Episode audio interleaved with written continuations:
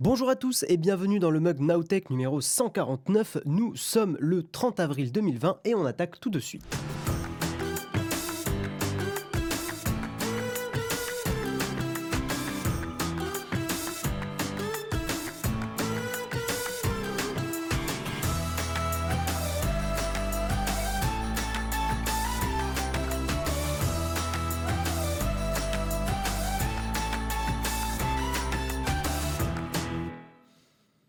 Et donc bonjour à tous, bienvenue aux gens de la chatroom, bienvenue à Julien, Charles, The Bass, Akutaken. Ouais, j'ai mis le, chat sur le, sur le petit iPad euh, pour aller un petit peu plus vite ce matin. J'étais euh, un petit peu à la bourre, mais tout va bien. Salut Pierre-Yves, salut Christian, salut Michael D, salut Samuel, toujours présent.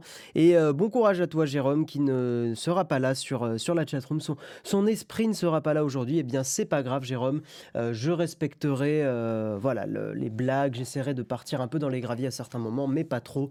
Voilà, on va, on va essayer de, respecter un petit peu... Euh, un petit peu euh, notre, notre, notre cher Jérôme. Voilà.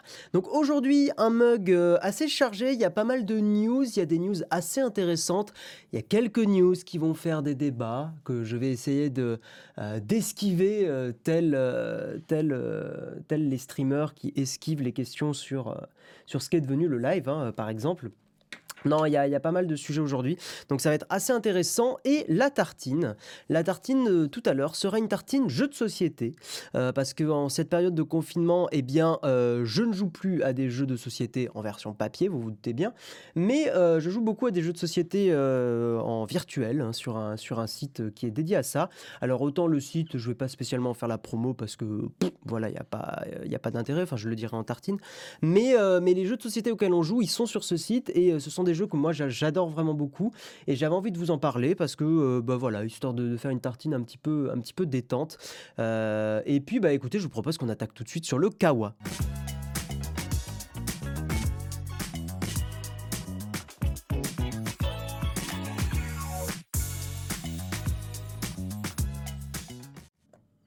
Et euh, je vois que dans la chatroom, vous mettez bonjour, bonjour, ça fait plaisir. Bonjour à tous. Nous allons attaquer euh, par une petite news qui est une news assez évidente, euh, mais en même temps, euh, bah, je trouve ça intéressant d'en parler. Le confinement qui fait exploser le piratage. En France, la fréquentation des sites de téléchargement et de streaming illégaux a augmenté de 41%. ce qui n'est pas spécialement très étonnant, hein, je pense que c'est voilà, quelque chose qui est plus ou moins. Enfin, vous êtes probablement plusieurs à avoir effectivement eu euh, recours euh, au piratage dans, la chatroom. Hein. Je n'accuse personne, mais euh, c'est très certainement probable. Et je pense qu'ici, on va pas se mentir, et je suis convaincu que tout le monde n'a pas acheté toutes ces œuvres qu'il possède ou qu'elle qu'elle possède euh, de façon euh, complètement, euh, complètement légale. Mais dans un sens, c'est normal. Hein. Moi, j'ai un avis assez, assez tranché sur le piratage. Hein. Je, je, pense que le piratage, et j'ai lu pas mal de papiers là-dessus, le piratage a priori n'a pas d'impact vrai.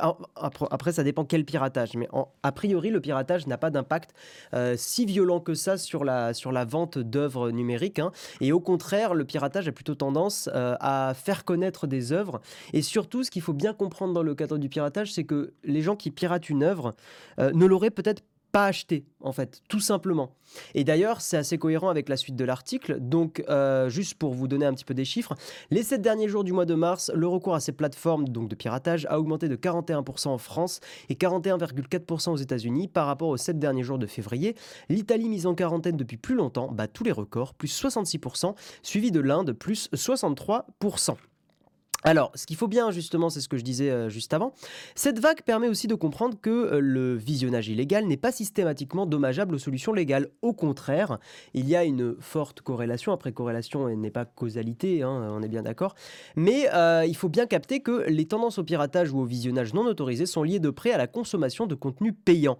Et ça ne m'étonne pas, les gens ont plus de temps, donc les gens ont envie de voir certaines œuvres qui ne sont pas forcément disponibles sur les plateformes qu'ils ont déjà euh, payées, hein, Netflix et tout ça. Donc ils vont pirater ces œuvres, mais euh, ils les auraient peut-être pas forcément achetées, hein, euh, ces, œuvres piratées. Par exemple, une personne, je vais donner un exemple à une personne qui a Netflix, eh ben, elle veut voir un truc qui est sur euh, une seule série qui est sur OBS. Elle a peut-être pas envie de payer un abonnement OBS juste pour une série, donc elle va pirater ce truc. Mais en même temps, à côté, elle a quand même euh, du Netflix pour regarder les autres séries. Donc, dans un sens, ça contribue aussi au, comment dire, euh, à l'économie des contenus numériques, quoi. Donc voilà, ce qu'il faudrait, je pense, ça serait vraiment une solution, euh, un truc qui pourrait être vraiment cool. Soit une solution globale, c'est-à-dire on paye une certaine somme, euh, genre 30 balles par mois et on a un peu, un peu accès à tout. Euh, soit une solution où juste par exemple regarder une série comme ça coûterait une somme relativement raisonnable, parce qu'aujourd'hui ça coûte quand même assez cher, mais un truc de l'ordre du 3 balles. Par exemple, moi ça me dérangerait vraiment pas de payer 3 euros pour avoir un accès à un service pour juste une série en particulier.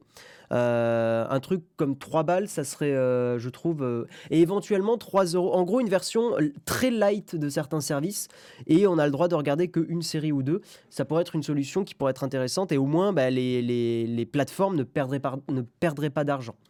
ça pourrait être intéressant. Je pense que le débat, il est quand même assez complexe. Hein. Je vais lire un peu vos messages. Par contre, il faut distinguer les pirates qui transforment et diffusent les œuvres et ceux qui consomment les dites œuvres. Bien sûr, non mais encore une fois, le piratage, c'est un mot un peu valise, hein, ça, veut dire euh, énormément de choses. Et évidemment qu'il y a des formes de piratage qui peuvent nuire à l'économie, on est bien d'accord. Hein. Tous les piratages ne sont pas, euh, ne sont pas identiques, mais il s'avère que euh, ce genre de piratage et l'exemple que je, viens de donner euh, me paraissent pas du tout problématiques, et au contraire, encore une fois, c'est aussi le piratage qui permet de faire connaître certaines œuvres, et notamment, bah, moi je vais donner mon exemple, hein, puisque voilà, je suis un petit, je suis un YOLO. Camelot est une œuvre que à la base je n'avais pas achetée et que j'ai maté parce que des potes me l'ont passé, donc dans un sens on peut dire que c'est une œuvre que j'ai regardée piratée. Et eh ben aujourd'hui, j'ai tous les DVD de Camelot. Euh, je suis allé voir euh, ben, l'exoconférence d'Alexandre Astier et, euh, et j'ai dépensé. alors je sais pas, non, j'ai pas acheté de goodies spécialement Camelot, mais voilà, enfin j'ai tous les DVD et je suis allé voir un spectacle. Et clairement, je vais pas vous mentir, sans le piratage, ça n'aurait jamais été le cas. Voilà. Donc, euh, donc je pense qu'il faut bien, euh, bien, euh, bien faire attention hein, à, ne pas foutre le piratage comme un truc horrible qui, qui serait dommageable pour toute l'industrie du cinéma et des séries. Je ne pense pas. Et en vrai, les chiffres, il faudrait que je vous retrouve le papier que j'avais trouvé, parce qu'il y a plein de papiers qui concordent hein, justement sur le fait que le piratage n'est pas négatif pour l'industrie. Et que justement, au pire, ça ne change rien au chiffre d'affaires. Hmm. Le souci du piratage par rapport à la VOD, c'est qu'une œuvre sera identique, souvent l'illégal est sans DRM, donc facilement mettable sur une TV. Bah tiens, par exemple, j'ai eu un exemple récemment qui m'a bien saoulé. Euh, j'ai acheté sur ma, hum, sur ma Kobo, donc la liseuse de la FNAC, j'ai acheté sur le site de la FNAC des livres. Et euh, quelle ne fut pas ma surprise quand je me suis rendu compte que les livres achetés, je ne pensais pas, hein, je croyais que c'était euh, quand même voilà, que les livres achetés étaient avec un DRM. Alors heureusement, le logiciel Calibre que je vous recommande si vous avez une liseuse et que vous devez sûrement connaître si vous avez une liseuse, euh, a un plugin qui permet de péter ses DRM, donc je me suis empressé de le faire, mais, euh, mais c'est très chiant parce que ça voulait dire qu'en fait le, comment dire l'œuvre que j'avais achetée n'était pas lisible sur euh, l'ordinateur. En fait, je pouvais le lire sur la, sur la Kindle et c'était lisible en gros sur un ordi, mais pas plus. Ce qui est quand même ultra relou pour une œuvre que j'ai achetée. Vous imaginez si vous achetez un livre, et qu'il y a un cadenas autour, vous avez une clé et la clé après s'autodétruit. Bon bref, donc, euh, donc très casse-couille. Et dans ce genre de cas, en fait, euh, bah, euh, les, les, les boîtes qui font ça, le fait qu'elles se fassent pirater, j'ai clairement aucun problème là-dessus. Je trouve que c'est absolument un scandale. Sur Netflix, ils ont diffusé des vidéos pirates d'animés. Ils se sont fait cramer à cause des sous-titres. Putain, sérieux? Ça me paraît un peu gros, euh, Jean Bomber, comme, euh, comme news. Hein.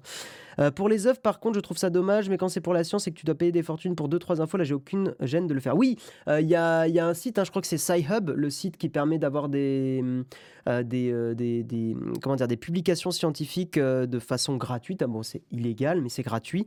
Et effectivement, si vous avez un mémoire à rédiger, je veux pas l'encourager parce que ça pourrait nous être dommageable avec euh, comment dire avec euh, avec la chaîne, euh, mais c'est vrai que ça existe et que j'ai entendu justement dire que beaucoup de chercheurs, pardon, beaucoup d'étudiants et aussi des chercheurs, mais surtout beaucoup d'étudiants qui écrivent des mémoires et tout ça, utilisent SciHub pour avoir des bah, plus de publications et pour pouvoir y accéder. Parce que c'est vrai à l'époque où je rédigeais mon mémoire et que j'avais besoin de citations, il y avait un gros paywall, un gros mur de paye devant énormément d'articles scientifiques qui effectivement étaient, étaient payants quoi.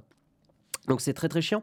Euh, et pour le coup, il faudrait aussi, bah, par exemple, pour les étudiants, avec une preuve, un email étudiant, j'en sais rien, euh, un accès ouvert à tout ça. Même, même, en, même en gros pour la science en général, parce que la, science devrait être un truc fondé, euh, enfin financé par les États et tout ça. Donc toutes les, publications scientifiques ne devraient pas être derrière un, mur, de paye, pardon, mais bon, l'économie dans laquelle on est, euh, malheureusement, induit mm, des choses comme ça.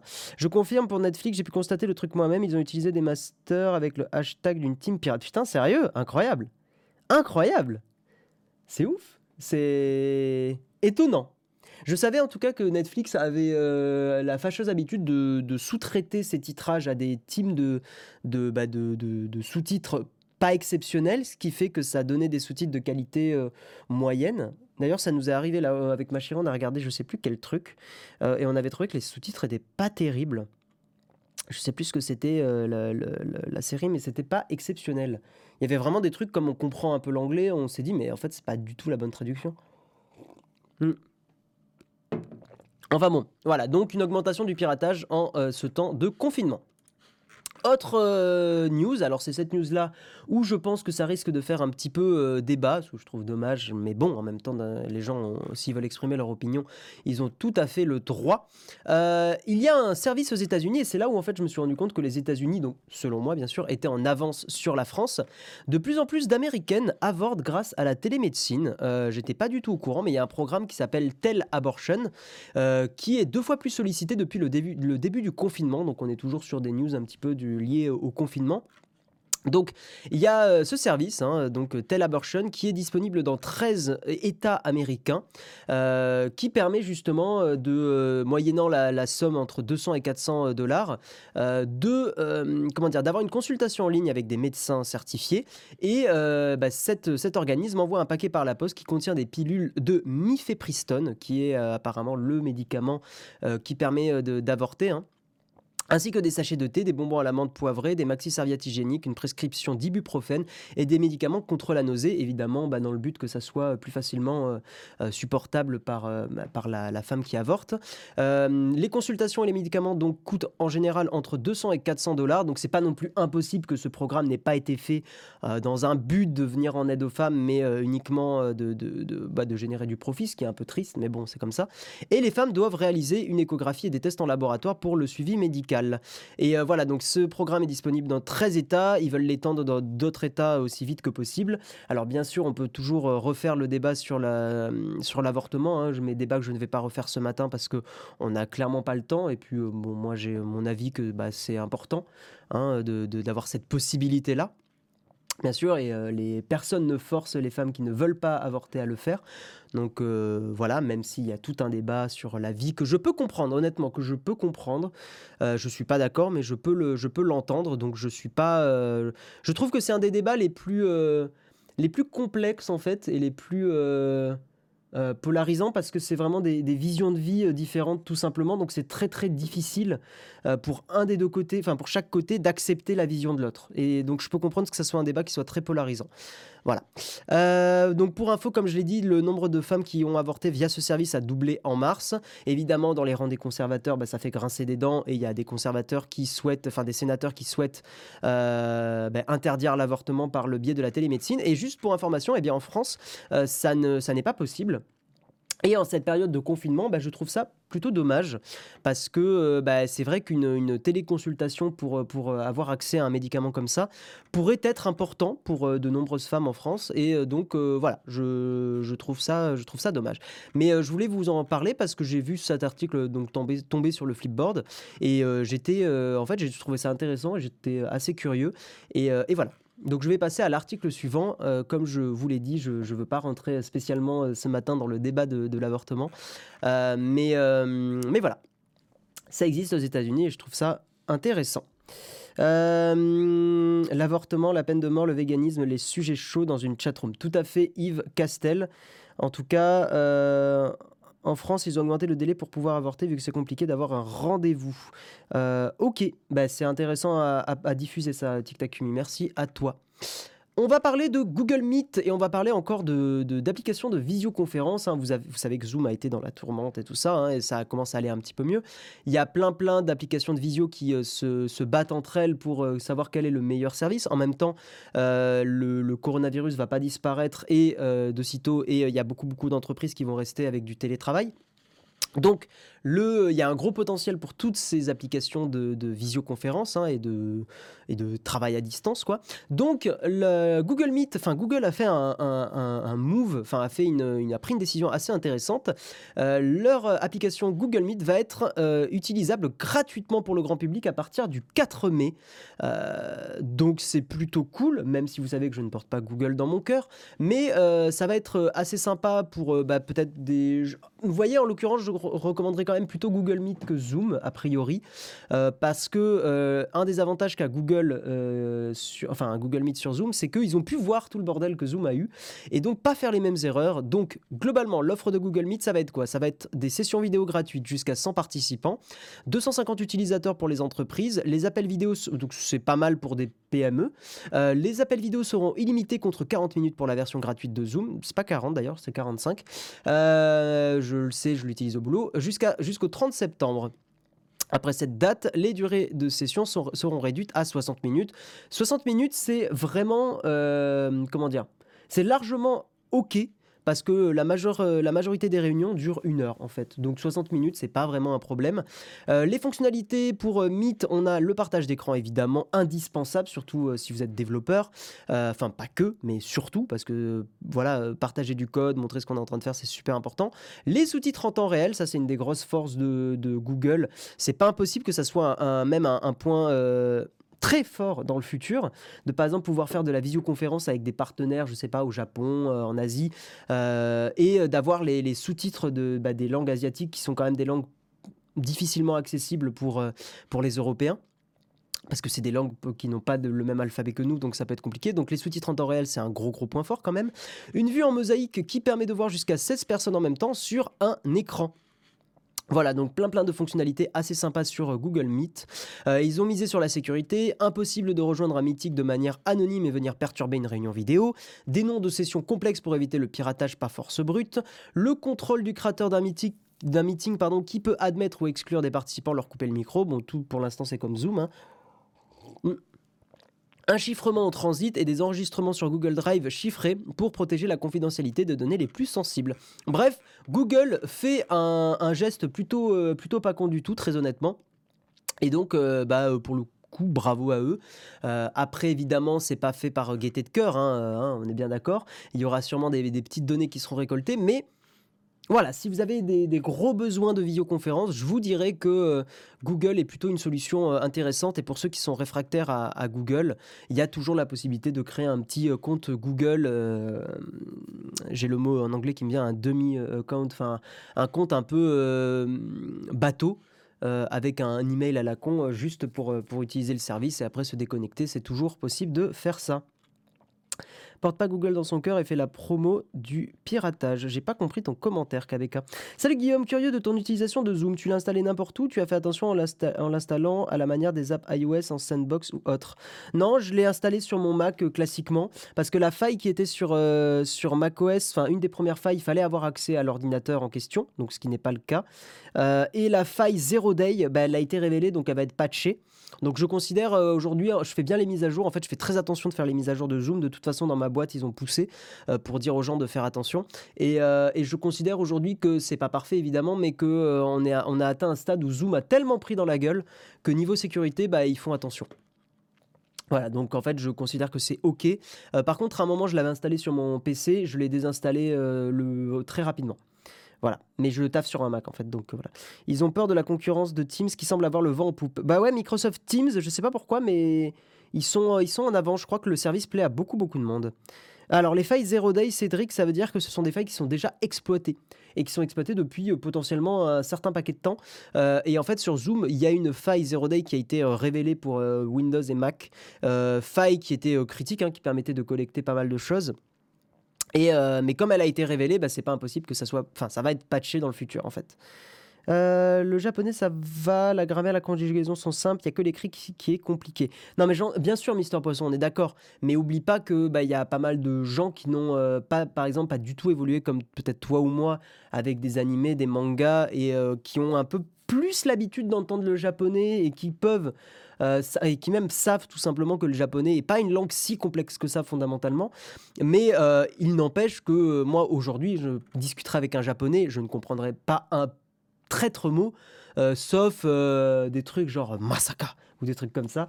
Non, enfin voilà, des, certains mots, hein, arigato gozaimasu, enfin les, les, politesses, les choses comme ça, ça je les comprendrai. Mais euh, subarashi aussi, hein, qui veut dire magnifique en japonais. Mais mis à part tout ça, ou onsen, qui veut dire les termes, les sources thermales, enfin les bains chauds. Mais euh, d'ailleurs, je sais pas si ça veut dire exactement les bains chauds ou les sources thermales. Je crois que c'est plutôt les, sources thermales. Hein. Bref, donc euh, ou bains publics. Je sais pas. Si quelqu'un euh, parle japonais, je veux bien la, précision exacte. Mais, mais si tu veux, c'est quand même un service intéressant d'avoir la traduction en temps réel générée directement et aidée par peut-être de l'IA. Gros point fort. Euh, on va parler un petit peu vie privée et euh, c'est une inquiétude que j'avais envie de soulever avec vous. À Cannes, euh, des caméras repèrent automatiquement le port du masque et moi c'est une news qui me fait un peu grincer des dents parce qu'encore une fois c'est toujours le côté l'enfer est pavé de bonnes intentions dans le sens où on a l'impression de faire des bonnes choses en foutant des caméras partout pour justement détecter si les gens portent des masques, si les gens ont pas de fièvre, des trucs comme ça. Mais euh, est-ce que, euh, in fine, on n'est pas en train de justement foutre euh, bah, une surveillance et des dérives possibles partout et dans toutes les villes? Je pense que si. Encore une fois, pas impossible que les gouvernements changent. Enfin, c'est tous les arguments que je vous ai déjà partagés. Euh, donc, on n'est jamais à l'abri qu'il y ait euh, bah, un gouvernement, un maire ou, quelqu'un d'un peu, un peu zélé qui euh, disent bah, voilà, donnez-moi accès à toutes les caméras. Je veux que ces données soient maintenant collectées dans les serveurs de l'État. Enfin, tout, tout est possible. Ça peut aller très très vite, hein, les, changements comme ça de politique. Et euh, un politicien qui en a rien à branler du RGPD, il peut clairement en avoir rien à branler du RGPD. Hein. Hein, euh, il y, a des hommes et des femmes politiques qui peuvent être euh, extrêmement agressifs et veut bien sûr hein, et, faire des, choses pas bien quoi. Donc hmm. alors attendez, Qu'est-ce que vous avez dit par, juste par rapport Ça veut dire les bains chauds. Onsen source thermale. Ah bah, en fait, vous vous contredisez. Ah, c'est dommage. Bref, c'est pas grave. C'est pas grave, c'est pas grave. Donc, euh, qu'est-ce qui se passe donc à Cannes? Eh bien, pour repérer euh, les gens, euh, enfin repérer dans l'espace public la présence ou l'absence de masques, eh bien, il y, a, il y a une expérimentation dans la ville de Cannes. Les marchés de la ville sont équipés depuis le 23 avril, donc c'est très récent, hein, de caméras intelligentes capables de détecter les masques et leur absence. Et de tels dispositifs doivent, selon la ville, être testés dans, dans les bus de la ville cette semaine. La start-up s'appelle Datacalab, une start-up française spécialisée dans l'analyse de l'image par ordinateur. Alors moi, c'est ça qui me fait euh, des dents. Celle-ci, cette startup, nous expliquait en mars dernier comment elle souhaite quantifier la partie émotionnelle responsable des achats pour appuyer les stratégies marketing des entreprises. Sa spécialité, décrit-elle sur son site, est le comptage et l'analyse du trafic dans les lieux physiques. Moi, j'ai beaucoup de mal avec les pas forcément avec le marketing et tout ça, ça c'est pas forcément un problème. Je, pense qu'il y a une place pour un marketing respectueux des, de, des gens, tout simplement. Mais à partir du moment où le marketing commence à... Euh, c'est souvent le, but du marketing, évidemment, mais quand il commence à, jouer sur les, sur les émotions euh, à outrance et qu'on essaye de justement automatiser ça et euh, inciter de plus en plus les gens à acheter des choses dont ils n'ont pas forcément euh, besoin, ce qui est aussi, une, ce qui est aussi un, des trucs responsables du, dérèglement climatique. ça me fait grincer des dents, clairement, surtout si en plus on filme les gens pour, pour détecter l'émotion et les, les réactions. Hein, euh, c'est à la fois ultra intéressant. Clairement, j'avais fait, euh, il y avait eu un, exo que j'avais eu quand j'étais en cours sur justement les techniques d'odeur qu'on peut mettre dans les supermarchés pour attirer les gens vers, euh, vers, des, vers des rayons. Par exemple, l'expérimentation que j'avais lue, c'était en, faisant une, une expérience en mettant une odeur de chocolat chaud et une odeur de poulet rôti. Et en fait, on voyait que effectivement, ça influençait énormément les choix des consommateurs et que quand on mettait du poulet rôti, bah, les consommateurs allaient plutôt vers les rayons salés et que si vous mettiez du chocolat chaud, les consommateurs allaient plutôt vers les rayons sucrés et que la, différence était significative. Donc, euh, donc il y a une grosse. Pour moi, ça fait on peut utiliser le mot manipulation, donc c'est quand même assez important de faire attention avec tout ça. Bref, le fonctionnement du dispositif à Cannes est le suivant les clients du marché sont filmés euh, et grâce à un système d'alerte, un SMS ou un email est envoyé aux employés municipaux chargés de la sécurité du lieu pour informer, pour les, pour informer J'imagine la mairie, c'est pas forcément. Bah, les employés municipaux, enfin la mairie donc, euh, pour informer de l'évolution du port du masque tout au long de la journée. Un tableau de bord électronique informe le personnel de la ville, jour après jour, de l'évolution du port du masque et le respect de cette mesure, lit-on dans un communiqué. Ainsi, les équipes peuvent aller au devant des canois pour une action pédagogique, bienveillante et citoyenne, les incitant au port du masque ou, le cas échéant, en distribuant des masques à celles et ceux qui n'en ont pas. Sur ça, vous voyez, c'est là où ça me fait chier parce que je suis mi-figue, mi-raisin. Dans le sens où c'est pas une mauvaise intention de faire ça. En soi, si tout était, si on vivait dans le, dans le plus beau des mondes, filmer les gens pour après derrière leur dire bah, attention, effectivement, vous portez pas de masque, c'est dangereux et tout ça, pourquoi pas? Mais la dérive que je vois à ça, c'est qu'effectivement, on, on, commence à devenir plus agressif, qu'on commence à dire bah, vous n'avez pas de masque, on vous fout des amendes, et qu'en fait, il y ait cette fameuse euh, présomption de culpabilité, c'est-à-dire que vous n'avez pas de masque, vous êtes présumé coupable de ne pas être au courant du truc ou de, l'avoir fait volontairement, de ne pas avoir de masque, alors que ça peut arriver à tout le monde, euh, et c'est sur les exceptions que c'est important d'appuyer. Euh, par exemple, d'avoir son masque qui s'est pété, un élastique qui s'est pété, donc vous allez justement acheter un nouveau masque, euh, ou d'avoir tout un tas de raisons qui peuvent être valables, et c'est tout l'intérêt d'un juge dans des affaires pénales et tout ça. plein de raisons de ne justement pas porter un masque. Donc en fait, en étant filmé et en le sachant, vous allez pas avoir un, enfin, vous allez être présumé coupable de ne pas avoir de masque parce que euh, vous êtes un, petit bâtard qui, euh, qui ne, veut pas son masque parce que ça le saoule et tout, alors que pas forcément. Donc, euh, donc si vous voulez, en fait, c'est encore une fois, le problème n'est pas immédiatement le, le, le, but là actuellement, est a priori bienveillant, mais la dérive est complètement possible d'un système comme ça. Clairement, il y a une, enfin voilà, et malheureusement, vous le savez, c'est ce que j'ai dit en introduction, j'ai très peur que euh, ça, ça parte en, cacahuète extrêmement vite. Encore une fois, un, maire un peu zélé qui se dit bah tiens, les caméras, euh, écoute, euh, vas-y Roger, mets-moi les caméras pour les utiliser pour autre chose. les gens vont râler, mais on s'en fout. moi, je veux, je sais pas, les utiliser pour, bah, je sais pas, pour chiffrer d'autres choses. Hein, ou pour détecter certaines populations hein, qui, qui, sont présentes, des choses comme ça. Voilà, donc c'est les dérives sont possibles. Euh, donc encore une fois, l'équipe de Datacalab, la startup, dit l'objet de ce procédé pédagogique et bienveillant plutôt que coercitif. Euh, la technologie pourrait être déployée euh, bah, dans les collectivités locales et territoriales, marchés, centres commerciaux, gares, aéroports, hôpitaux, hôtelleries, tourisme, collèges et lycées. cette technologie totalement RGPD transforme les images en data en 100 millisecondes. Aucune image n'est stockée ou diffusée à l'heure actuelle, encore une fois, euh, ce qui garantit la protection des données personnelles. Voilà, sans euh, attention, parce qu'ils ont euh, donné ce communiqué, sans qu'il soit mentionné si ce respect du RGPD a en, effet été évalué par la CNIL.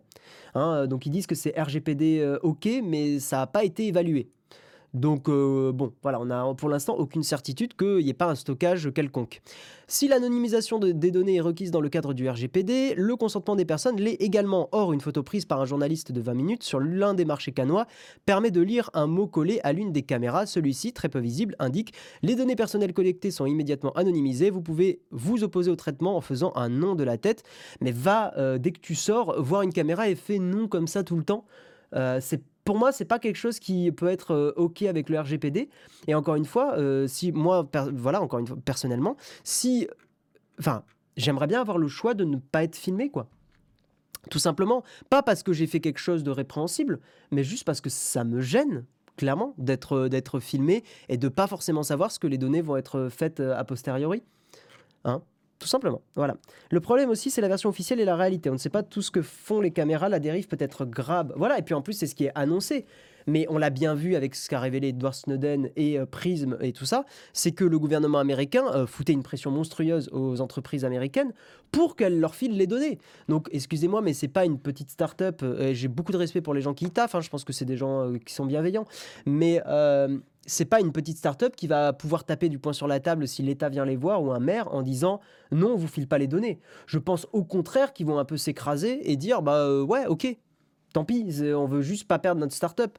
Hein, il faut pour l'argent et pour être tranquille, on est une espèce un peu nulle là-dessus. C'est qu'on est une espèce, l'être humain, pour garder euh, notre confort et pas perdre notre business et tout ça, on est capable d'énormément de, sacrifices et euh, de, faire des choses sales. Et de le faire pendant longtemps. Et de le faire parce qu'il y a vraiment il y a un biais cognitif qui est connu, c'est justement qu'on reporte la faute sur, enfin la responsabilité sur d'autres personnes. C'est-à-dire que si par exemple le maire vient vous voir en disant filez-moi vos données, vous n'allez pas vous dire c'est moi qui file les données. Vous allez vous dire on m'a demandé de le faire, je le fais. Donc je ne suis pas responsable. C'est un biais cognitif qui est connu. Hein. Je vous invite à regarder Le jeu de la mort, un truc très, intéressant sur, euh, YouTube, euh, qui est une expérience faite euh, au format jeu télévisé. C'est une expérience, hein. donc euh, voilà, mais je vous invite vraiment à le voir euh, et c'est très très intéressant. Et en fait, la, responsabilité, c'est pour ça d'ailleurs qu'en 39-45, on fait le point Godwin, mais c'est pour ça qu'il y a beaucoup beaucoup de, militaires qui ont pu faire des choses absolument atroces. C'est parce qu'ils les ont pas fait de leur propre, enfin entre guillemets, ils les ont pas fait eux, mais ils ont dit c'est le supérieur qui m'a demandé de euh, buter, euh, de, buter un juif ou de buter euh, un homosexuel ou j'en sais rien. C'est pas moi qui l'ai fait, on m'a demandé de le faire, je ne suis pas responsable du doigt sur la gâchette. En fait, si, évidemment. Mais ça demande un courage monstrueux de, de, se, de dire bah non, j'accepte, j'accepte pas de le faire. Voilà, et c'est un biais cognitif humain, et encore une fois, moi je suis pas parfait. Je suis pas convaincu qu'en situation de guerre, si j'étais militaire, ben, je suis malheureusement pas convaincu que euh, j'appuierais pas sur la gâchette parce que je voilà, j'ai pas envie de me la péter en mode ouais, moi je résisterai et tout. Je pense pas parce que en fait, on a tellement de stress et c'est tellement des situations horribles euh, et il y a l'instinct de survie qui joue aussi qu'on ne sait pas comment on réagit dans des situations comme ça. Donc toutes les personnes qui se la pètent en mode moi j'aurais résisté, moi j'aurais machin, on ne sait jamais. On ne sait jamais comment ça se passe. Bon, j'ai fait une petite. Je suis parti dans les graviers. Hein, euh, euh, voilà, j'espère que. voilà. Mais euh, ouais, c'est l'expérience de 1000 grammes, tout à fait. Je n'avais plus le nom en tête, donc merci de l'avoir précisé.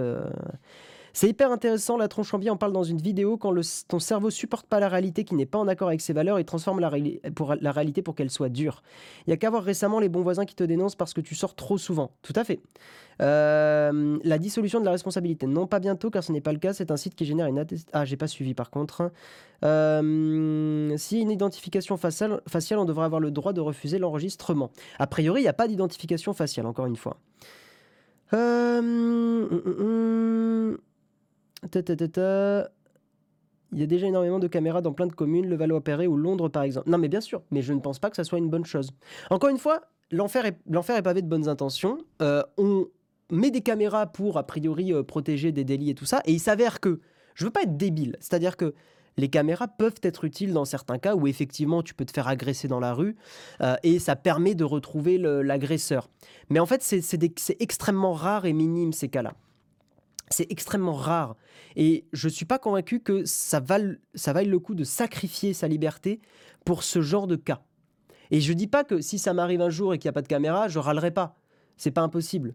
Mais il, il n'empêche que je pense que c'est un meilleur compromis de euh, ne pas foutre des caméras partout parce qu'on ne sait jamais aussi comment ces données peuvent être utilisées euh, dans, un futur plus ou moins proche. Bref, avançons, on va passer sur une news un petit peu plus légère.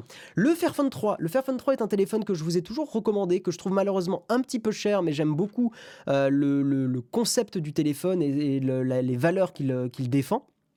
Le Fairphone 3 est un téléphone qui est fait par, la, hum, par, par Fairphone, hein, tout simplement, le Fairphone 1 et 2 étaient des téléphones pas exceptionnels, très honnêtement. Mais le 3 est, aujourd'hui un smartphone que je peux recommander, qui est évidemment pas euh, au top du top parce que pour son prix, qui est d'environ, euh, bah, c'est 480 euros, c'est pas environ, hein, c'est 480 euros. Vous pouvez bien sûr avoir des smartphones bien plus performants, mais le Fairphone 3 a cet avantage d'être entièrement modulaire et euh, réparable enfin pas entièrement modulaire, mais vraiment euh, le plus modulaire possible qu'on puisse avoir aujourd'hui et euh, le plus réparable possible également. Euh, et en fait, il s'avère que le Fairphone 3 a une news que je trouve très cool, c'est que il est désormais proposé avec Android sans Google, avec justement un partenariat avec la e-Foundation, euh, qui est une, une, fondation créée, alors ça je ne le savais pas, euh, d'ailleurs j'avais failli bosser avec eux, mais par contre je ne savais pas que la e-Foundation a été fondée par Gaël Duval, euh, qui est le créateur de Mandrake et Mandriva Linux. Donc c'est pas Jojo le rigolo, et, et, cette, et ce Gaël justement ben, développe une alternative aux environnements mobiles d'Apple et de Google. Donc c'est un peu ben, David contre Goliath 1 et Goliath 2. Voilà. Donc cette personne propose maintenant un, fork, donc un dérivé de Lineage OS, donc le système d'exploitation que moi j'ai sur mon Xiaomi euh, Mi 8. Euh, un dérivé de ça avec MicroG qui est aussi un truc pour se passer des services Google, mais avoir une petite implémentation hmm, pour avoir des notifications et des choses comme ça. Euh, et avec des services e, donc e-Foundation, basés sur Nextcloud. Donc c'est assez cool que ça soit disponible. Donc si vous voulez faire le pas, euh, si votre smartphone s'est pété et que vous voulez faire le pas vers un smartphone plus respectueux de l'environnement avec des matériaux qui sont respectés dans les respects des droits de l'homme euh, euh, et, pas de Google, eh bien bah, n'hésitez pas, foncez. le téléphone ressemble à ça, si vous voulez un petit peu voir son look. Voilà, le téléphone ressemble à ça. Hein. Il est moi je trouve plutôt joli. Il fait un peu quand même à l'ancienne, hein, on va pas se mentir. Il est voilà, il a, il a quand même des, bordures et tout ça, mais il a des bordures moins grosses que l'iPhone euh, SE2 pour faire un petit tacle. Non et voilà, et le téléphone il se démonte comme ça, donc vraiment euh, l'ensemble des, composants est modulaire euh, et on peut, les on peut racheter les pièces individuellement sur le site de Fairphone. Quand même, je tiens à préciser que le Fairphone 1 et le Fairphone 2 avaient des soucis de disponibilité de ces composants-là. J'ose espérer qu'avec le Fairphone 3, ça s'améliorera, mais je ne peux pas vous le garantir. Donc, essayez de bien regarder les retours avant d'acheter sur euh, les forums et tout ça parce que je voudrais pas vous recommander un téléphone euh, qui est soi-disant réparable et euh, qui n'a pas les pièces disponibles. Hein. Voilà, autant je défends toutes ces valeurs-là, je trouve qu'elles sont importantes. autant attention, bah, attention aussi à ce que le, le, rêve devienne réalité. Hein. on est bien d'accord. Donc voilà, j'ai pas pris le temps, moi, de, parcourir les forums et de bien vérifier que les pièces étaient disponibles ou, la boutique de Fairphone, mais euh, je voulais vous dire de si vous pouvez le faire, bah, je serais très curieux de, savoir euh, ce que ça peut donner. Voilà. Euh, on peut pas l'upgrader le tutoriel, tu peux le réparer. C'est-à-dire s'il y a un composant, par exemple ton module caméra qui, je sais pas, tu fais tomber ton téléphone et l'objectif se pète, tu peux racheter uniquement le module caméra. Ce qui, par rapport à l'impact sur l'environnement, est quand même un, truc que je trouve plus intéressant. Fairphone 3 est bien mieux que l'iPhone SE, la batterie est amovible, plus eFoundation, le top de la sécurité. Bah, je pense que c'est une alternative intéressante. Après, il y a plein de gens à qui ça plaira pas. Euh, mais, euh, mais voilà, je et en plus, le, Fairphone 3, juste pour terminer là-dessus, il a le capteur photo du Pixel 3.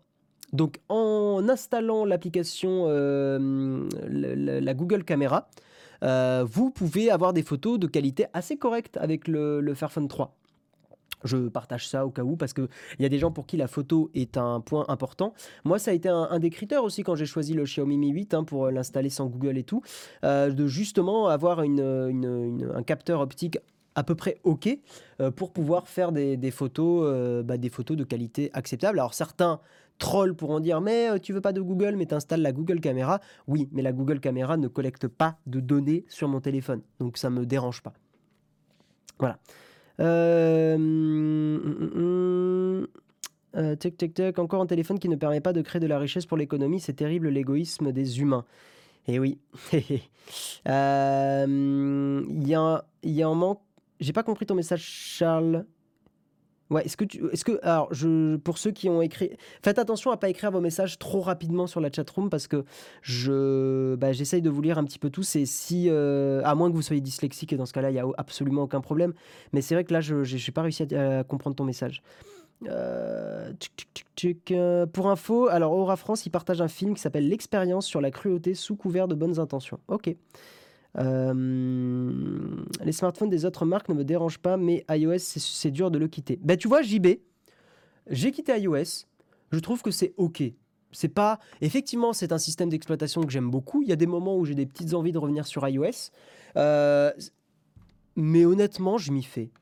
C'est pas non plus euh, terrible. En fait, après, ça, dépend aussi de l'utilisation de chacun de son smartphone parce que clairement, voilà, je je sais pas, je n'ai pas trouvé ça si terrible de quitter iOS. Euh, on est de toute façon dans une, maintenant dans un moment où on utilise tellement euh, les, euh, des, des, applis qui sont très axés web, où tu as des applis mobiles qui embarquent des électrons, enfin en gros qui enveloppent des, des sites web, par exemple style Discord, qu'aujourd'hui, que ça soit Android ou iOS, ça va je trouve que c'est OK. C'est moins bien Android, hein, on est d'accord. Hein. Et puis il y, a, un gros problème Android, c'est pas forcément le système d'exploitation, c'est plutôt. En fait, pour moi, là encore une fois, le je, pars dans les graviers, mais je termine sur ça. Le problème fondamental d'Android, c'est pas Android en lui-même, c'est euh, les constructeurs qui euh, n'ont pas la, hum, la décence de, faire attention à bien optimiser Android pour leur téléphone à eux et euh, de, d'assurer des mises à jour comme le fait Apple pour au moins, euh, pour au moins 5 ans, quoi, 5-6 ans. C'est ça qui manque sur, euh, sur les, constructeurs Android pour moi. C'est ça le principal défaut. Et alors, évidemment, dans la chatroom, certains me diront Moi, j'ai tel téléphone et j'ai des mises à jour depuis 5 ans. Bien sûr, mais vous êtes une exception. Je vous assure que vous êtes une exception. Il y a très peu d'entreprises qui font ça, malheureusement. Voilà. Euh, et je parle pas que de mise à jour de sécurité, je parle aussi de mise à jour de fonctionnalité. Parce que c'est les mises à jour de sécurité, ok, c'est cool, mais euh, les gens ont envie, euh, comme sur iOS, qu'il y ait des ajouts, hein, qu'il y ait des nouvelles features, quoi. bref. On va parler d'Amazon. Vous savez qu'Amazon, il y a eu. Bah, Amazon, je dirais pas qu'ils sont dans la, tourmente, mais ça commence à, grogner de plus en plus parce que bah, Amazon, par rapport au coronavirus, a pas forcément été très clean. C'est le cas de le dire, lol. Non, Amazon n'a pas été euh, très très clean parce que euh, eh ben, il y a eu quand même pas mal. Ben, il y a eu un, tribunal qui a, qui a jugé que Amazon ne prenait pas les mesures nécessaires pour euh, justement ben, assurer la sécurité de leurs employés dans les entrepôts. Donc là, c'est là maintenant. Donc ça, c'était en France, mais on va parler des États-Unis. Bon, c'est le cas aussi aux États-Unis, mais bon, on va parler des États-Unis. En gros, Amazon est en train de euh, pourrir la communication interne parce qu'il y a de plus en plus de... Euh, alors l'article est en anglais, donc je vais essayer de le traduire au fil de l'eau, mais en gros, il y a de plus en plus de, protestations et euh, d'activisme d'employés. quoi. Il y a de plus en plus d'employés qui protestent, de protestations, hein, voilà. et en gros, ce qu'a fait Amazon en interne, c'est de renforcer les règles qui empêchent la... Enfin, qui limitent la communication des employés entre eux. Euh, notamment les listes d'emails. Autrement dit, pour, résumer l'article, euh, les employés d'Amazon jusqu'à ici pouvaient euh, discuter entre eux via des listes, des groupes de discussion, hein, on, va, on va le dire comme ça. et ces groupes de discussion, a priori, il y avait des modérateurs, mais jusqu'à aujourd'hui, c'était pas forcément euh, vérifié, euh, euh, analysé, tout ça. Et en fait, ce qu'a fait Amazon, c'est qu'Amazon a renforcé ce truc-là, enfin, a, serré la vis. Et maintenant, Amazon demande à ce que les messages passent par un manager qui est de niveau L6, en gros, un manager un peu plus haut placé. et le problème, c'est que, en gros, si vous voulez envoyer un message, vous êtes obligé maintenant de passer par ce manager. Manager qui, évidemment, euh, peut euh, très très bien, soit il peut être du côté des gens qui protestent et tout ça, mais ça sera rarement le cas, bah, soit il va euh, justement bloquer ces discussions-là, et notamment des discussions par rapport aux mesures d'hygiène, de sécurité liées au coronavirus, qui était le cas avant. Hein. Il y a eu beaucoup de, protestations qui ont transité via ces groupes de discussion, et maintenant Amazon a complètement serré la vis en disant ben non, on veut pas, vous devez demander d'abord à un manager de valider vos messages. Et soi-disant, l'argument, enfin, le, comment dire, le, département informatique d'Amazon a dit que c'était fait dans le but de minimiser les perturbations pour euh, les emails. Euh, euh, business critiques. En gros, que c'était fait pour éviter, pour éviter de perturber le business et les emails qui ont une valeur métier, quoi. Ce qui est évidemment sûrement un, un mensonge, même si j'ai pas trop envie. Enfin, je m'avance un petit peu en disant ça, c'est peut-être un peu un raccourci, mais voilà, il euh, y a des employés d'Amazon qui disent de leur côté bah, que c'est évidemment euh, évident qu'Amazon fait ça pour euh, bah, faire taire les protestations hein, et la communication entre employés, parce que, bah, encore une fois, avant, ils ne le faisaient pas. Euh, et donc maintenant, s'ils veulent, euh, veulent faire un événement ou parler de sujets comme ça, eh ben, ils sont obligés de, convaincre un modérateur, un manager de, de, valider les messages et évidemment en prenant le risque d'être, euh, évincé, enfin d'être, d'être viré. Donc, donc voilà, et évidemment, bah, c'est une politique que je trouve complètement débile. Parce que s'il y a bien un truc qui permet une, une entreprise de fonctionner correctement, c'est la communication interne, c'est euh, quand il y a des problèmes de surtout pas les foutre sous, le tapis, mais d'en parler, parce que sinon on se retrouve les, jours de mise en production ou les jours où il y a des situations critiques, eh ben, tous les problèmes sous le tapis et toute la poussière accumulée euh, volent partout, ça fait tousser tout le monde et c'est la merde. Voilà, même si c'est une évidence en disant ça, bah, il s'avère que c'est euh, beaucoup beaucoup de gens qui n'aiment pas entendre les choses qui fâchent, alors que c'est extrêmement important. Hein. Euh, ils vont se faire un groupe WhatsApp. Des gens risquent de vouloir démissionner à cause de ça. En fait, le problème, c'est qu'Amazon bah, a un, pouvoir sur les employés assez fort parce que c'est des métiers euh, où il y a une, demande énorme. Enfin, il y a une, offre d'emploi énorme. Quoi. Amazon, si une personne se barre, il retrouve quelqu'un très rapidement. Re, Jérôme, les tribunaux condamnent Amazon pour ne pas protéger ses employés quand nous sommes incapables de protéger notre personnel soignant. C'est vrai, Mataoche, mais bon, c'est un peu un. Enfin, oui, c'est pas forcément exactement le, même sujet, mais bon. Euh, en France, ils ont fait du chantage sur Twitter pour dissuader les employés. Ouais, j'ai vu leur, leur communication, je la trouve vraiment pas ouf. Euh, Amazon, je pense, dans des situations comme ça, ferait très clairement mieux de ne pas euh, trop, je pense, parler sur les réseaux. Je, pense qu'ils y gagneraient en termes de communication de crise. Des fois, la meilleure communication, c'est de ne rien dire plutôt que de s'enfoncer. Euh, voilà, mais il y a beaucoup d'entreprises qui ont du mal avec ça. Leurs syndicats servent à quoi? En fait, le problème, c'est qu'aux États-Unis, les syndicats, c'est un peu plus compliqué qu'en France. Autant en France, on a un peu l'habitude d'avoir des syndicats, même on a peut-être trop l'habitude d'avoir des syndicats dans le sens où leur parole est banalisée et en fait, ça en devient pénible pour beaucoup de monde. Euh, aux États-Unis, c'est pas encore ça. Euh, arrêtez de commander sur Amazon. Le problème, Yann, avec cette phrase, c'est que à la fois je suis d'accord avec toi, à la fois j'ai envie de ne pas oublier les gens qui sont à la campagne et qui euh, n'ont pas forcément de, boutique à proximité euh, pour beaucoup de produits et qui en fait et, pour lesquels Amazon est, je te dirais même peut-être la seule solution viable. Et surtout qu'Amazon a notamment beaucoup d'avantages, notamment une politique de renvoi de produits très très très avantageuse pour, bah, pour monsieur et madame tout le monde quoi. Voilà, mais effectivement, euh, il y a quelques petits gestes qui peuvent être intéressants à faire. C'est euh, bah, de, par exemple, éviter d'avoir le Amazon Prime, euh, parce que je pense qu'il est pas impossible d'attendre. En fait, moi, ce que je fais, c'est quand je dois, quand je commande sur Amazon, bah, ça fait très longtemps que j'ai pas commandé sur Amazon au final, mais à l'époque, quand je commandais pas mal, ce que je faisais, c'est que j'avais pas Amazon Prime. Et quand j'avais besoin d'un produit rapidement, notamment pour YouTube et tout ça, je prenais en livraison rapide voilà, pour être livré rapidement. Mais là, en fait, je me suis rendu compte que 90% du temps, même 95% du temps, j'avais pas besoin de recevoir le produit euh, le lendemain. Donc je préfère ne pas payer Amazon Prime de temps en temps, si j'ai besoin, payer la livraison rapide. Et, euh, comme ça, en plus, je contribue pas euh, annuellement ou mensuellement à Amazon, parce qu'effectivement, ce n'est pas une entreprise que je porte dans mon cœur, hein, notamment pour ce genre de raison. Voilà. Et euh, bah écoutez, euh, on va terminer là-dessus. Je vais lire encore peut-être un ou deux commentaires et après on va passer sur la tartine. Euh, alors, une boutique à côté de chez soi, c'est un intermédiaire de plus, prix plus élevé, pollution en plus. Euh, bah, Villa, après ça, ça se discute parce qu'il y a aussi la pollution que le euh, du livreur qui vient chez toi. Et n'oublions pas que la distribution Amazon permet à beaucoup de PME artisans d'avoir une distribution efficace par le marketplace. Également, je te dis, je rajouterais même, Jérôme, euh, pour beaucoup de youtubeurs, que Amazon, j'ai pas le truc pour fermer un peu mon volet parce que si, je vais l'utiliser.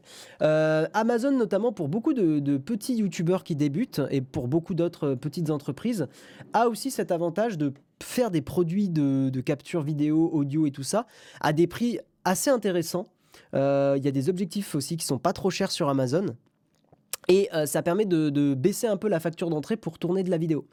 Euh, moi, je me suis surpris à, avoir des, du matos photo vidéo et capture son à des prix vraiment raisonnables sur Amazon et difficilement disponibles ailleurs. Voilà. Donc je, préfère. Euh, après, encore une fois, il est intéressant de faire l'effort d'éviter de commander chez Amazon, mais malheureusement, c'est pas forcément euh, faisable, notamment, donc comme j'ai dit, pour les gens qui sont euh, pas dans des villes. La situation est beaucoup plus complexe qu'on la présente. Les causes ayant conduit à la situation de manque de prot sont nombreuses et certains qui pleurent aujourd'hui ont des responsabilités. J'ai pas, j'ai pas suivi. si le livreur ne vient pas, c'est moi qui vais le chercher. Ok. j'ai une collègue qui commande dessus car elle coup fait du travail.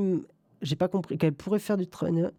Euh, mais bon, c'est presque tous les jours qu'elle reçoit des colis. Après, il faut faire attention, Vaïa, parce qu'on a très vite fait de citer euh, les exemples des gens euh, qui font les choses pas bien, mais il y a aussi des gens qui font l'effort de moins commander sur Amazon, et ces gens-là, on n'en parle pas. Donc, il faut faire attention de ne pas toujours citer l'exemple négatif.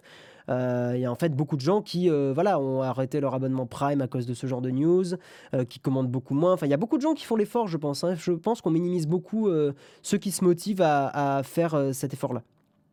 Voilà. Euh, et coup du verbe coudre. Ah d'accord, ok, non, je croyais que c'était une faute de frappe. Euh, car elle coud... Parce qu'en fait, tu as écrit car elle coud fait du travail. Et donc, euh, j'ai pas compris le début de ta phrase car elle coûte et fait du travail manuel. Bon, bref, ok, c'est pas grave. Euh, je vous propose qu'on passe. Ah non, j'ai oublié une news, je suis bête. Euh, j'ai oublié, la news sur iOS 13.5. Euh, c'est une news extrêmement rapide. Je vais vous partager l'écran parce que c'est intéressant. Sur iOS 13.5, qu'est-ce qu'il se passe? Eh bien, c'est la bêta, hein, donc c'est pas dispo immédiatement. Mais vu qu'on est en situation de coronavirus, vous êtes nombreux à sortir avec potentiellement un masque. Eh bien, dans cette mise à jour, le passcode vous est proposé très rapidement. C'est-à-dire que si euh, donc le téléphone va continuer de faire euh, en sorte que Face ID soit utilisé, donc, donc euh, je vais vous montrer là en vidéo, mais il propose aussi directement sans attendre le, le, passcode, enfin les, chiffres à rentrer. Alors ça se voit pas sur la vidéo parce que en enregistrement l'iPhone masque le, passcode, ce qui est logique, hein, sinon tout le monde verrait votre, votre, votre mot de passe, enfin le, code des chiffres. Mais, euh, mais voilà, vous voyez que le swipe, en fait, le Face ID, pam, propose directement le, mot de passe avec les chiffres. Donc c'est un petit ajout qui va être fait justement sur, euh, sur iOS 13.5 et je trouve ça très intéressant, surtout si vous avez un iPhone. Euh, on va pas oublier de parler évidemment du sponsor, mais nous allons faire le gagnant de la semaine aujourd'hui. Et oui, hmm. gagnant de la semaine que Jérôme a déjà, m'a déjà partagé. Il a fait le tirage au sort. Donc vous le savez que euh, vous avez un mois de Shadow à gagner toutes les semaines. Pour participer, vous suivez le Twitter shadow-du-bas France. Vous postez un tweet en disant je veux gagner un hashtag ShadowPC avec hashtag le pour euh, jouer à tel jeu ou, euh, ou utiliser tel logiciel. Et normalement le gagnant de la semaine est annoncé le vendredi, mais aujourd'hui, nous allons l'annoncer aujourd'hui, le gagnant de cette semaine.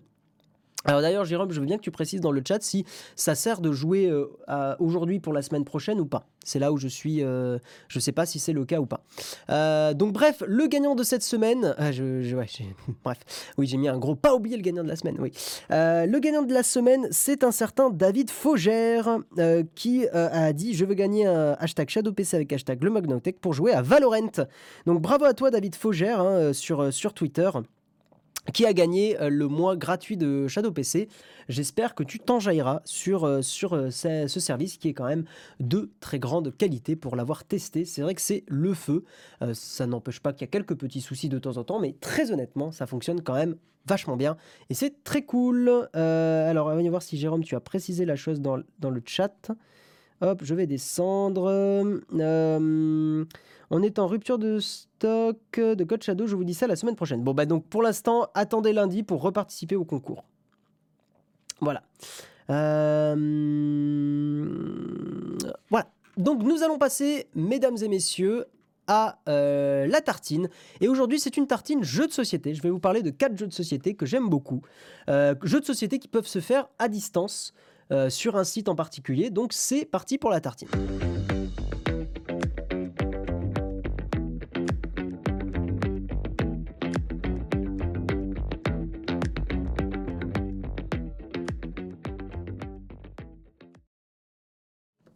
Et nous allons parler donc de jeux de société, et ces jeux de société sont au nombre, comme je l'ai dit, de 4. Ce sont des jeux de société auxquels je joue en général le soir avec les copains.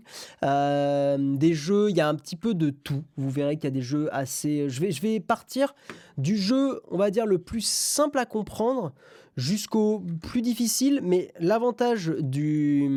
D'ailleurs, donc je vais juste retrier un peu la liste dans ce sens-là. L'avantage de... Hum, comment dire de, tous les jeux que je vais présenter, reste, c'est que ça reste quand même des jeux facilement compréhensibles, et je vais vous expliquer les règles assez rapidement, parce qu'il est déjà 8h54. Le site sur, lesquels, euh, sur lequel auquel je joue à ces jeux, c'est Board Game Arena. Euh, c'est pas une promo du site à proprement parler, bon même si évidemment encore une fois aujourd'hui c'est un des seuls sites où on peut jouer à ces jeux-là, mais euh, mais c'est effectivement un site qui fonctionne assez bien. Bon le design est un peu moche, soyons honnêtes. Euh, mais ça fonctionne, donc c'est assez cool.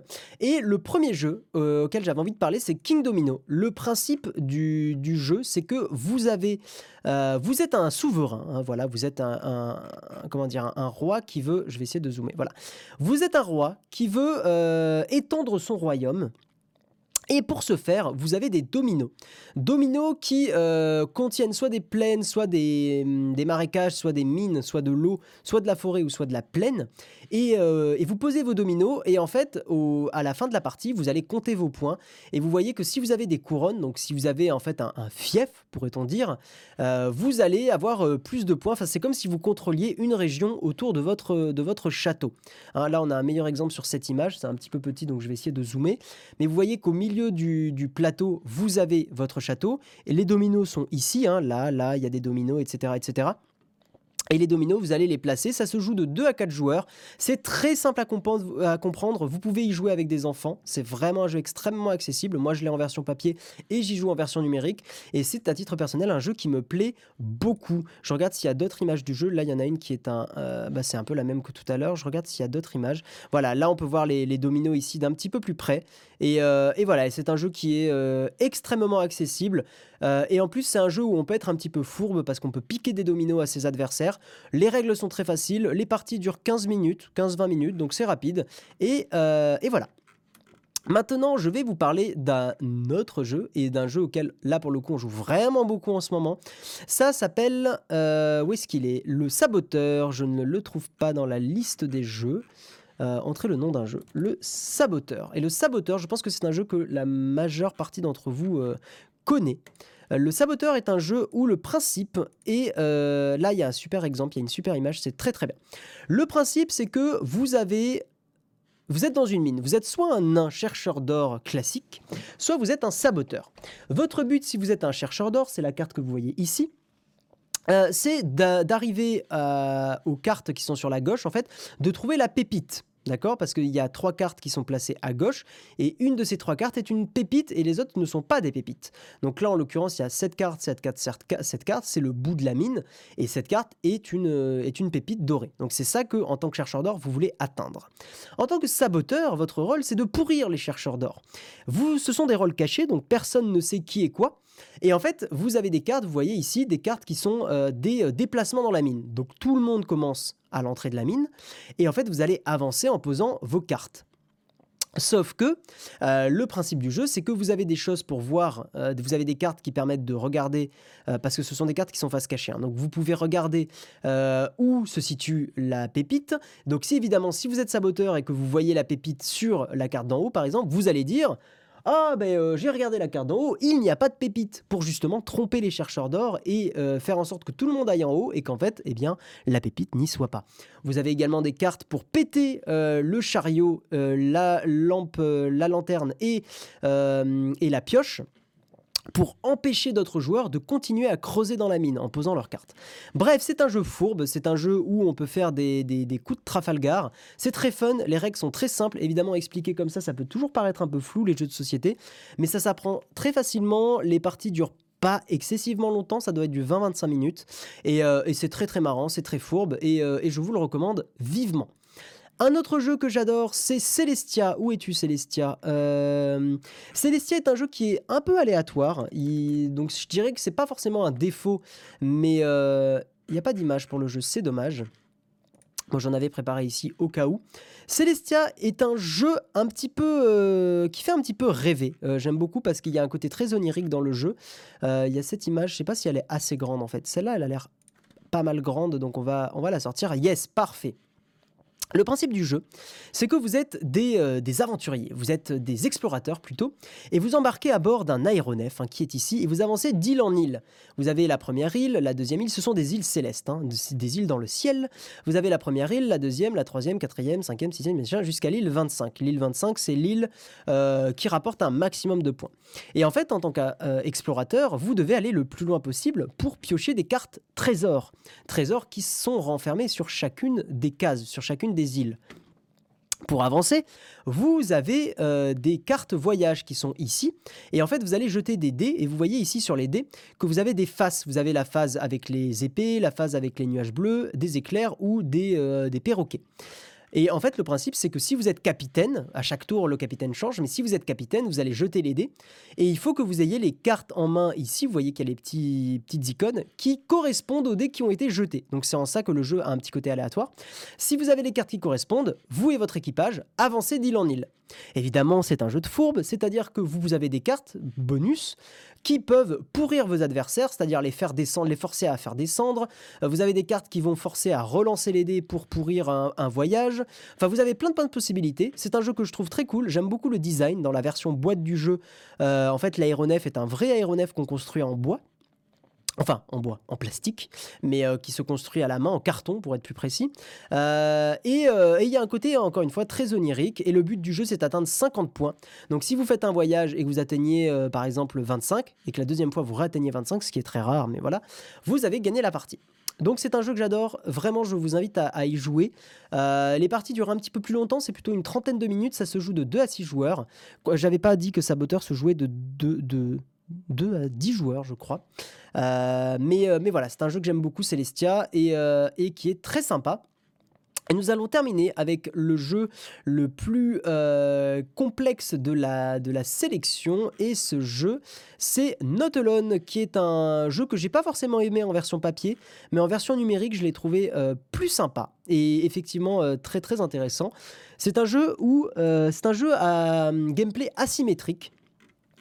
Autrement dit, vous êtes, j'espère que je vous perds pas, hein. c'est vrai que euh, voyager dans une baignoire, bon en ce moment ça reste acceptable, tout est mieux que de rester chez soi, tout à fait. Oui, ça fait voyager, c'est toujours cool. Euh, le jeu Not Alone est un jeu à gameplay asymétrique dans le sens où, je vais essayer de, vous le trouver en image, Not Alone, hop, est un jeu où euh, vous êtes soit ah, là, pas, mal. L'image, elle est, elle est pas mal du tout. Euh, est un Non, elle est un peu petite. Est-ce qu'il y a une, euh, une image un peu plus grande? Oui, celle-là, elle a l'air pas mal. Ok, très bien. Vous êtes soit une créature, et une créature qui doit assimiler ou dévorer, comme vous voulez, des euh, aventuriers, soit vous êtes un, un aventurier et vous voulez atteindre, sortir, enfin en gros, atteindre le, le, bout du plateau, justement sur la petite étoile qui est au milieu du plateau. En tant que créature, vous avez plein de trucs pour euh, pourrir les aventuriers. Et en tant qu'aventurier, vous avez des jetons que vous allez placer sur les îles que vous voyez ici. Là, il y a l'antre, la jungle, la rivière, la plage, le rover. C'est le jeu le plus complexe, donc je ne vais pas rentrer trop dans les détails de, du, euh, du jeu. Hein. Mais le principe, c'est qu'en tant qu'aventurier, euh, vous allez à chaque tour aller dans une des cinq zones qui est disponible euh, ici. L'antre, la jungle, la rivière, la plage et le rover. Les autres zones n'étant pas disponibles au début du jeu. Et la créature doit essayer de deviner où sont allés les aventuriers. Si elle s'est bien positionnée avec son jeton monstre que vous voyez ici, elle fait perdre des points de vie aux aventuriers. Et si elle fait perdre des points de vie aux aventuriers, eh bien, la créature qui a ce jeton violet avance sur le plateau de jeu. Si elle atteint en premier le milieu du terrain, elle a gagné. Si les aventuriers atteignent le, le milieu du terrain en premier, ils ont gagné. Donc c'est en ça que c'est asymétrique, c'est-à-dire que la créature ne joue pas de la même façon que les aventuriers. Les aventuriers doivent jouer en coopération, tandis que la créature doit euh, bah, essayer de, deviner et de sentir où se sont positionnés euh, euh, les, aventuriers. Les inventeurs de jeux de plateau ont une créativité exceptionnelle. Tout à fait. Ben, je fais la comparaison avec des jeux vidéo, hein, tout simplement. Voilà. Donc, euh, donc c'est un jeu où il y a énormément de fourberie. En tant que créature, c'est très satisfaisant de bouffer les, les aventuriers et euh, il y a plein plein de stratégies différentes. Il y a voilà, il y a énormément de possibilités. C'est un jeu extrêmement fun, un petit peu compliqué au début, mais on comprend quand même très rapidement les règles. Moi, j'adore jouer la bête. Je trouve que le, jouer la créature est extrêmement euh, drôle, même si jouer les aventuriers, c'est génial. Je sais que par exemple, quand on y joue, il y a des potes à moi qui n'aiment pas jouer la créature, donc c'est très variable, hein, mais qui par contre adorent jouer les aventuriers. Donc euh, le trop d'onglet, ça fait tourner la tête. Bon, je sais pas, moi j'ai l'habitude. Bref. Donc voilà, c'était ma petite tartine sur les, jeux de société. Nous allons maintenant passer euh, au Cornfax. C'est parti.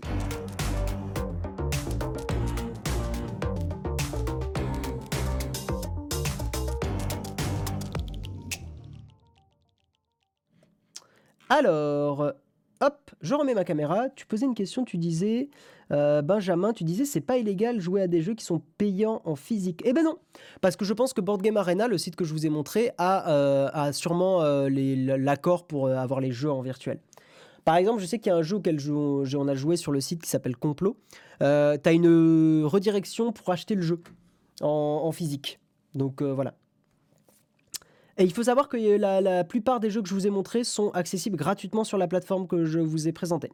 Je refuse d'être un nain. Bunny Kingdom, c'est dans la même idée que King Domino et c'est trop bien. Je connais pas du tout. Je connais pas du tout. Le saboteur, j'y joue chaque Noël avec ma famille. C'est vraiment très cool, euh, le saboteur. Moi, j'aime beaucoup. Euh, King Domino, je valide. Ah, ah, merci. Moi, j'aime bien le Scrabble. Bah, t'as bien le droit. Moi, je suis pas fan, mais euh, c'est très cool. Voilà, donc si vous avez des questions, eh bien je prends une ou deux minutes pour y répondre et après on va terminer parce qu'il est 9h05. Salut Louis Grasset, tu arrives un petit peu tard, mais bonjour à toi. Y a-t-il une émission demain? Euh, Eh bien, je ne crois pas. Autre très bon jeu, pas de mug demain, c'est confirmé. Autre très bon jeu sur Board Game Arena, Roll for the Galaxy et Dice Forge. Ouais, il faut que je les essaye, euh, Grolb. Carcassonne, le best game. Ouais, j'en ai entendu du bien aussi, je l'ai pas essayé. Salut Guillaume, ton G7, tu as une fausse batterie secteur, une carte d'acquisition HDMI pour ton stream. Exactement. Tout à fait Arnaud Galou. Il y a une fausse batterie que tu plugues dedans et que tu branches au secteur. Et euh, tu as, j'ai un Elgato, euh, un Game Capture HD. Le, HD, en fait j'en ai, j'ai les deux. J'ai le HD 60S et le HD 60 Pro. Il y en a un que tu mets dans l'ordinateur et il y en a un que tu branches en USB-C. Euh, voilà. Bon, il n'y a pas trop de questions, donc écoutez, je vais arrêter ici. Merci à tous d'avoir été là pour ce mug. Ah, si, une question de Lily Rider. Existe-t-il une application pour lire en audio un fichier PDF euh, C'est une très bonne question, je l'ignore totalement. Mais tu sais, alors Lily Rider, je vais faire un truc, on va voir si ça se trouve. Euh, Google va peut-être, enfin Google, moteur de recherche, va peut-être être notre ami, mais c'est vrai que j'ai laissé Google sur Vivaldi, il faut que je le change. Euh, tu tapes Reddit, read PDF. Euh, with voice, j'imagine. Reddit. I hate reading and I, I hate reading and I've been looking into a PDF uh, reader for Android. T'as dit qu'en plus c'était une appli que tu voulais, non? Ouais. Uh, just get audiobooks, uh, get blablabla. Uh, ok, mais ça c'est des audiobooks, c'est pas des PDF. Blablabla. Il y a une appli qui s'appelle Voice Aloud Reader. Il euh, y a un, autre truc qui s'appelle Ivona Voice for Android. En tout cas, pro tips, vraiment, si vous avez une question comme ça, tapez en anglais avec le mot-clé Reddit en premier. Parce que très souvent, ce sont des réponses vraiment d'utilisateurs et pas des sites à la con euh, qui, répondent et qui font des trucs pour proposer derrière leur euh, solution. vous avez, moi, 80% de mes réponses, je les ai en tapant Reddit au début. Voilà. Bon allez, je vous laisse. des bisous les gens et écoutez, on se retrouve euh, bah, probablement ce week-end, moi je risque de streamer un petit peu sur ma chaîne Twitch. Jérôme va potentiellement streamer ce soir s'il a fini la vidéo iPhone SE et, euh, sûrement ce week-end aussi. enfin voilà, allez sur Naotech QG. Globalement, vous aurez du streaming. Euh, on se marre bien. Il y a des best-of. Il y a des best-of streaming si vous voulez rigoler un petit peu sur qui sont faits d'ailleurs par Yanis. donc merci à lui, hein, qui sont faits sur la sur la chaîne Le Mug, hein, enfin Naotech Live. Donc donc n'hésitez pas à aller regarder, à faire des retours hein, constructifs pour euh, peut-être que. Moi, je les ai pas encore regardés, donc je n'ai pas encore d'avis dessus, mais je suis sûr que c'est très drôle. Et puis euh, voilà, et j'espère que j'ai rien oublié. Donc pas de mug demain. Et euh, sinon, bah, on se retrouve lundi probablement pour le live du confinement si Jérôme n'arrête pas de les faire. Ça sera probablement aussi sur, sur Twitch et pas sur YouTube le live du confinement. Et, euh, sinon, mercredi, pour euh, pareil sur Twitch, le, live de l'amusement, euh, qui sera probablement avec des jeux très fun comme la dernière fois. Donc voilà, je vous fais des gros bisous et à, eh bien, à la prochaine. Ciao